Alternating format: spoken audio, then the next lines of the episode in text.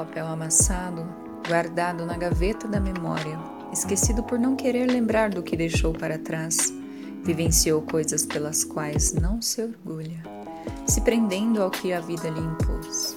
Não quis chorar, não quis sorrir, e mais uma vez se pôs a amassar aquilo que lhe fez ferir. A resposta não estava no que se foi, não estava em suas noites mal dormidas e excessos de café. Não estava na exclusão, nem no silêncio e nem no novo papel em branco em busca da solução.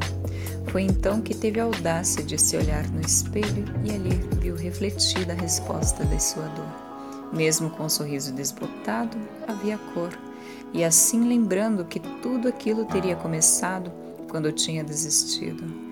Deixou de amar e de se amar por medo.